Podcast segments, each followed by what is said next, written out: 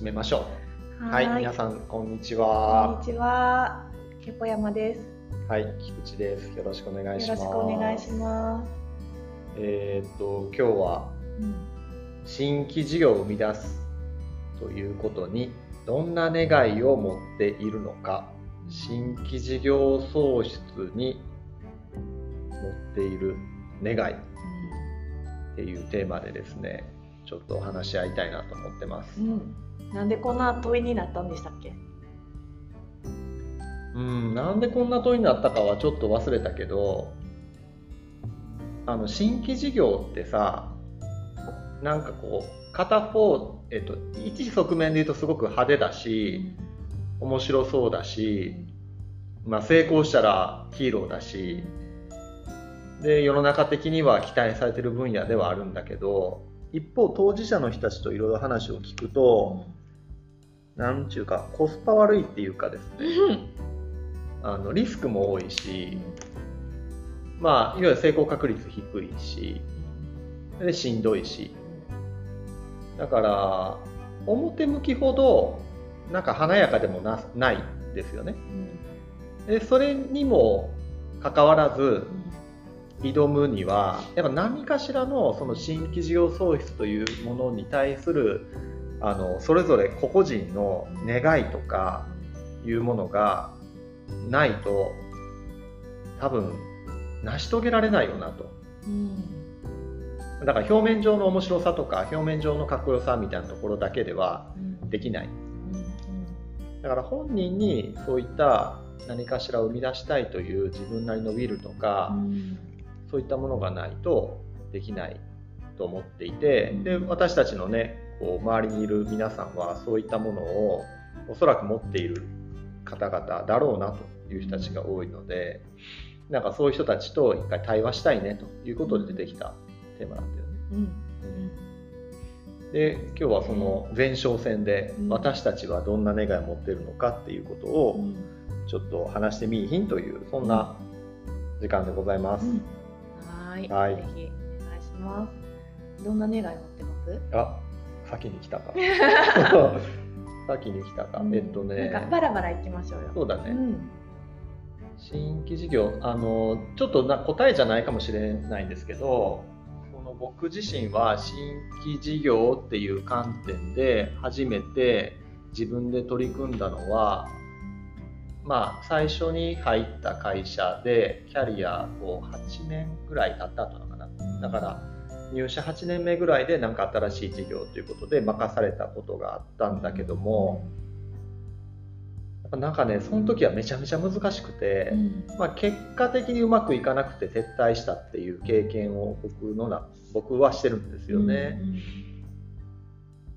で、えっと、会社の中で事業を作るのがどんだけ難しいんだと、うん。まあ、自分のこれやりたいという思いだけではなく周りをうまく巻き込んでいく説得する。でかつあの数字を上げていくプレッシャー、うん。ねそんなことにね結構負けまして。なんか精神的にも結構ボロボロになり。へで、まあ、片方で外出てやった方が自分のまあしんどさもあるけどもやりやすさもあるんじゃないっていうチョイスしたっていうのも正直あって、うん、だから願いっていう願いっていう観点で言うと最初はだからそういった意味で言うとあのそんなに構えずにああ新規事業面白そうです。なななぜなら既存事業に飽きたからです。みたいな感じだったんだけえど、うんうん。それじゃできなかったなっていうのはすごい経験として苦い経験としてあります。なるほど、既存事業でのうん。ハイパフォーマーがうん。新規事業うに、ん。まあ、抜擢されるとか、うん。新規事業を託されるって、うん結構こうよくある構図じゃないですか。あるある、そういう感じの構図だったんです。うん。うん、めっちゃハイパフォーマーかっていうと僕の場合はそうじゃなくてどっちかっていうと飽き性であの、まあ、アイデア先行型で動く人間だから、うんうん。あれ売れこれ売れっていうことにあんま従わなかったんですよ、うん、型にはまりたくない。そうそう。だからまあ多分経営者があいつはそっちの方が向いてんちゃうかっていう感じではあったんだけど、まあ、でもかといってその数字を全然上げてなかったわけではなかったので、うんうん、でもそういうパターンはあのよく聞きますよね。既存事業のハイパフォーマー新規事業を任せるぜっていうのはよく聞くね、うん。そっか。でもその多分結果的にうん。あのジョージの場合は外に出てやる自分でやるっていうんううん。選択をしたと思うんですけど、でもその新しい事業を作るうん。っていうことは手放さなかったわけですよね、うん。言ってみたらその前職の仕事を小さくやるんじゃなくてうん。何か新しい事業とかサービスでうん。やっていくんだっていうことは、なんかこう握ったまま出たんだなっていうふうに思ったんだけど、その事業を自分で作るっていうことに対して、なんかどんななんか願いとかうんうん。なんか希望を持ってたのかなって。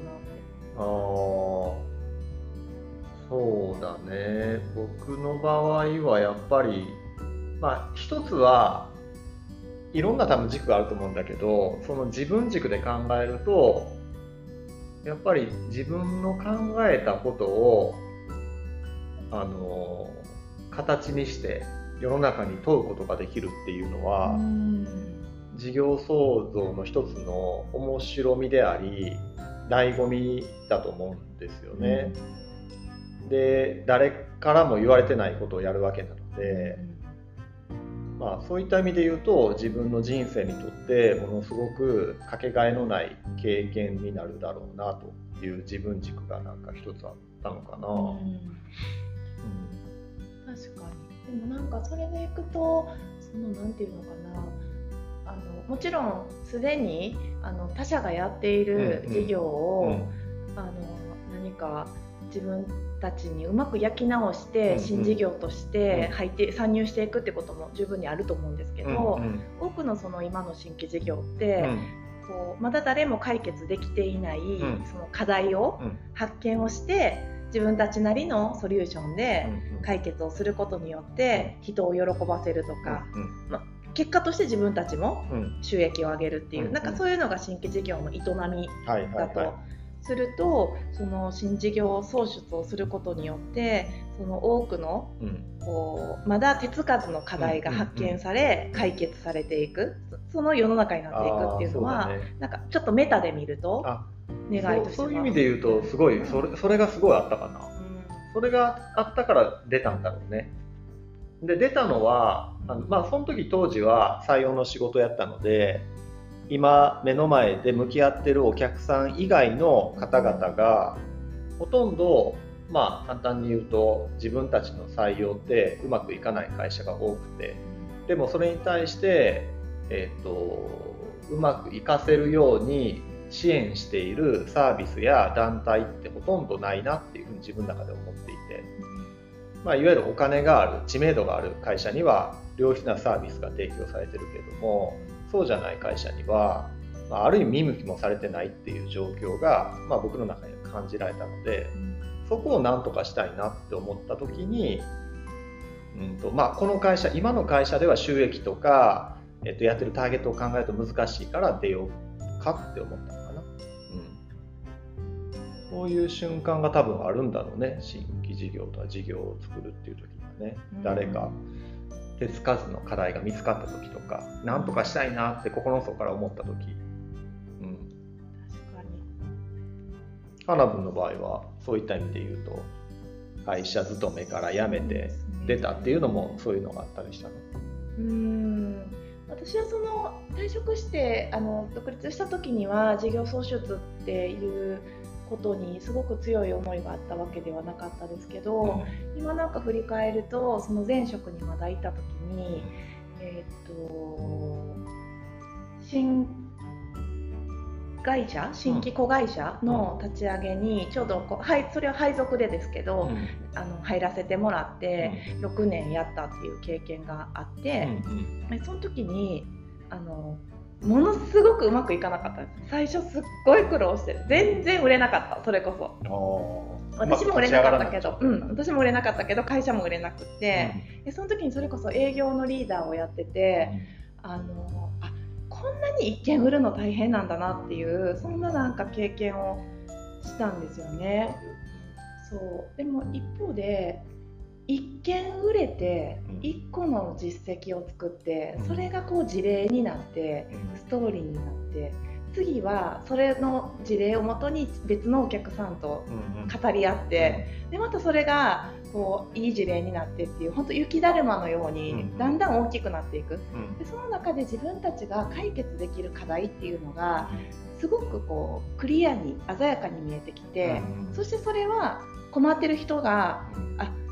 知らなかったけどいたんだっていうそれなんかちょっと逆張りだったかもしれないんですけうんうんうんうんどそんな発見をしたんですよね。なるほど。ねでそうなった時に初めてなんかミッションとかビジョンみたいなものが置けてそれまでのなんか苦しみがなんか嘘のようにあ私たちこのために今まで苦労してきたしあこのためだったらこっからもっと頑張れるなっていうのですごいこうね組織の雰囲気が一瞬にして変わったっていう経験をしてなんかやっぱり新事業を作っていくとかってなんかこうすごい大きなパワーが組織にもそしてなんか人にもうん。大きな体験をもたらすんだなっていうのをねなんか感じたんですよね。そっかそっか。なんか単純に新しい商品作りました売れましたっていう喜びじゃなくてうん。そこになんかお客さんに提供できる価値はこれだとか私たちが成し遂げたいのはこういうことだったんだみたいなことが見えた時に喜び感謝みたいなそんな感じなのかな。うんうん、そうですね。だからそれまでの組織結構こうもうすでに拡大基調だった売り方とかも手順が決まっていたうん。中で達成した勝った負けたっていう喜びとは全くこう異質のうん。なんか本当に自分たちがこうやってきたことの証がそこにあるみたいな、うん。なんて言うんだろうな。実感があったんですよね。でその喜びってやっぱり普通にそれその時だってサラリーマンじゃないですか、はいはいはいそうだね。普通にお給料もらって仕事してるんだけど、うん。なんかすごくこうかけがえのない喜びのように思えてあうんだから人になんか喜びをもたらすとかうん本気にさせるーうん。なんかものがもちろん既存事業にもあるんですけど、うん。新規事業には特になんかあるんじゃないかなっていうそんな感じがします確かにね。いやなんかそういった意味で僕がそのうまくいかなかった前職時代の3年間の新規事業立ち上げにそういう喜びなかったなって思った。そのその仕事の意味付けとかお客さんにどんな価値が提供できてるのかなとかっていうことよりもとにかく売らなとか事業部として成立させないといけないとか、まあ、メンバーもいたからなんかね会社の中白い目で見られるし。うん。そういうプレッシャーしか感じなかったもんね。なんかそういう意味でいくと今回その「願い」っていうテーマで撮ってるのがうん。改めて大事なのかなって思えてきたのは、うん。やっぱりなんか新規事業って目の前ほとんどうまくいかないから、うん。誰も求めてくれないし、うん。だからうまくいかなさとか問題とか、うん。なんか絶望みたいなものがすごいあって、うん。その中でどれだけ解決していけるかってみんなもがくんだけど、うんなんかそれだけでは多分続かなくっうて、ん。その先にある私たちの願いとか希望って何なのかっていうことをなんか持っておく握っておくっていうことがなんか大事だったり。周りの人もそれをなんかこう語ってあげ語る、うん。または語らせてあげる？なんかそういう働きかけがなんか大事なのかなって今改めて、うんうんうんうん。確かに。でも既存事業ってさ言っても売れまあうん売れてることが多くてである程度仕組みができてることが多いからいちいちその何のためにやってるとかこれって何の意味があるのかねっていうことを問いかけることあんま少ないよね。う。ん。で新規事業に取り組むことによってある意味それがトリガーとなって俺たちってさなんでこんなしんどいことやってんだろうねっていう風な組織への問いかけが発生するっていうのもあるかもしれないその既存事業含めて確かに確かの、に、例えばあのスーパーで働いてる方々が、うん。お客さんにありがとうって言われたら、うんうん。まあ嬉しいじゃないですか、うん。ある意味それで既存事業って、うん。あのなんていうか成り立つ、成り立っちゃうね、うん。うん。あの大層なビジョンやミッションがなくてもいけるけど、なんか新規事業って一件も売れないとか、うん。なんだったら商品サービスの形もまだないっていう中ありがでとうも言ってもらえない。そう。少なくとも数年やらないとうん、うんそこまでいかないですもん。ね。なんか逆に言うとその1件売れたとかうん。1日に2件だけやけど売れたっていうのをなんか全員で喜ぶとかって、うんうん。結構ねよく聞く話で、うんうん。そういうなんか人の原始的な喜びうん。とかがあって、うん。ゆえにうん。なんかすごいポテンシャルを引き出してくれるっていうか確かにね。創作性とかあ鹿島のバカ力とか、あはいはいはいはいはい。そういう余地があるのかな。私はなんかそういうところに願いを持ってるかもしれないですね。だからまあ一見するとさ事業が既存事業ではこの数年5年10年考えたら立ち行かなくなります。そうすると新規事業をしないと,、えー、と生き残れませんと。うん。で新規事業やろうかっていう話になるけどもそれは結構辛いよね。そそこで終わるとね。うん。生き残るための戦略みたいな風になるとなんでこれやってるんやろみたいなそうすると何のために生き残ってるんだろうみたいな話にもなるもんね、確かに。なんか最近私がすごい思うのはビジネスの中から戦いとか勝ち負けとか、そういうメタファーをなくした方がいいと思うんですよ、うん。うん生き残りもそうじゃないですか。生き残りもそうだね。生存競争だね。そう。だけどなんかこの高度化したビジネス世界の中で、うん。誰も生き残りとか求めてないんですよああ言ってるのは経営者ぐらいとかそういう話？そうですそうです。あユーザーはもっと便利になってもっといい安定的に供給してくれるサービスを求めてるだけで、ーうんうん。A 社さんの生き残りは誰も求めてないと、うんうんうんうん。ユーザーがそうだね。そう。だからなんか逆にまあ経営者に限らずうん。組織で働く人たちもう盲目的に生き残りのためにとか勝つためにとかうん。そういうメタファーから一回離れて、うんうん。願いは何なのかなとうんうん。誰の喜びを作りたいのかなとか、うん私たちがどうあることが私たち自身の喜びなんだろうとかなんかそこのこう言葉をこう変えて考えてみるっていうのはなんか大事なんだなって最近思ってるんですけどね。だからなんか願いっていうテーマにうん。なったのかもしれまわかるわ。そうか確かにね。でも生き残りかつ競争相手を任せるみたいなのがちょっと前まではね普通にそのビジネスでは使われるしそういう形で戦略考えようぜみたいな話多かったけど。そうだよね。せん、そうかも生き生き残ることが前提だっていう話だもんね。そうでもなんかこねう歴史の勉強とかするとさ特に日本ってさあのお家を継ぐみたいな話とかさあとにかくなんか継いでいく守っていく長くするっていうことにすごい価値を国民というか歴史を積んできたっていうのもちょっとあるんだろうね。ーうん。だって会社をさあちなみに言うと未知なるってあの僕らはとりあえず一旦10年ミッションみたいな感じであの考えてはいるけどもなんかこう終わるタイミングっていうのを基本的には会社ってあんま考えないじゃない。うん。でも結構その海外の会社ってさバイアウトしてさらっとじゃあ次次みたいな感じとかさ長く続けることにそこまで価値を置いてない会社も結構あるじゃん。あー確かにね。だって世の中の課題を解決することが大事なんでしょ？みたいな。確かに。なんか100世の中の長寿企業うん。で一番多いの日本なんですよね。ね、うん。うん。そういうよね。だから長くつと続けるってことが良いものっていう、うん。そういう思い込みがあるのかな。そう。だから長く続けないといけないから戦わないといけないし陥れないといけないしっていうのは出るんだろうねそうか。でもそう考えるとやっぱり改めてさっきの課題解決の話に戻ってきますけど、あの私たちは誰のどんな課題を解決するための集団なのか、うん。うんでその解決ができたらその集団としてのお題目はうん。一旦終わりだから解散してもいいうん。し、まあね、新たに課題が見つけ見つかってきたら、うん。そこでまた継続をしていくけれど、うん。なんかその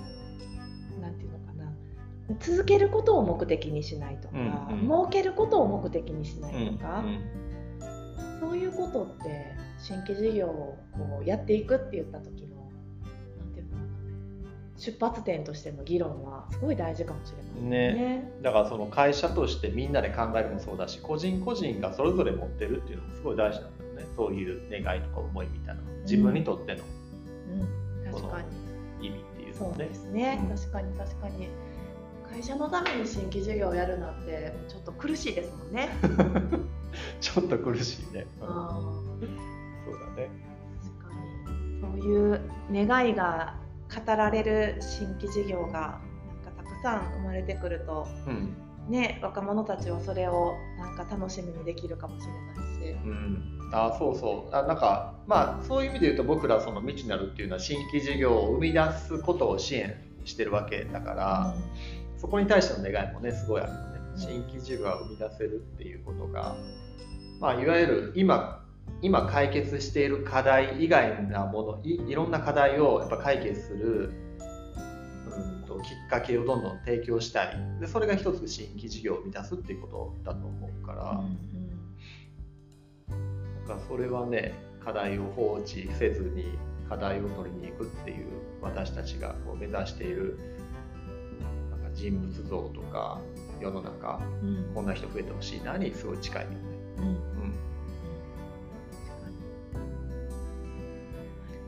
ん。なんかあれですね。新規事業創出ってやっぱともすればこう問題に目を向けたりあるいはどうやったらできんのっていう方法論に、うん、なんかねハウに目が向きがちでなんかそれもすごい大事なんだけどなんか願いっていうのでと立ち止まって、うん。胸に手を当てそして対話するっていううんなんかその時間はすごい貴重ですね。